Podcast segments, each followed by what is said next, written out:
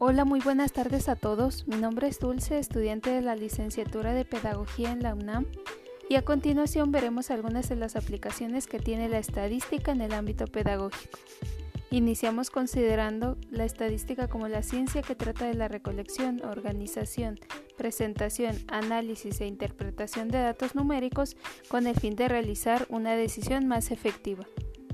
Esta ciencia ayuda al quehacer pedagógico precisamente en la recolección y agrupación de datos, de forma que pueden ser analizados e interpretarlos de manera que facilite la toma de decisiones, por ejemplo, hacer notar dónde están las deficiencias o mejoras de algún programa educativo.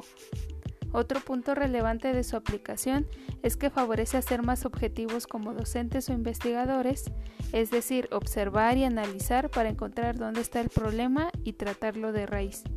También es importante resaltar que permite estudiar grandes grupos de datos que de otra forma resultaría imposible. Finalmente, la estadística está implícita en la enseñanza, considerando que siempre se hace uso de sus instrumentos, por ejemplo, los exámenes de opción múltiple o las entrevistas para evaluar a los estudiantes. Por lo tanto, la estadística es necesaria y es parte de la pedagogía, pues de ella se soportan infinidad de investigaciones y estudios que han contribuido a mejorarla.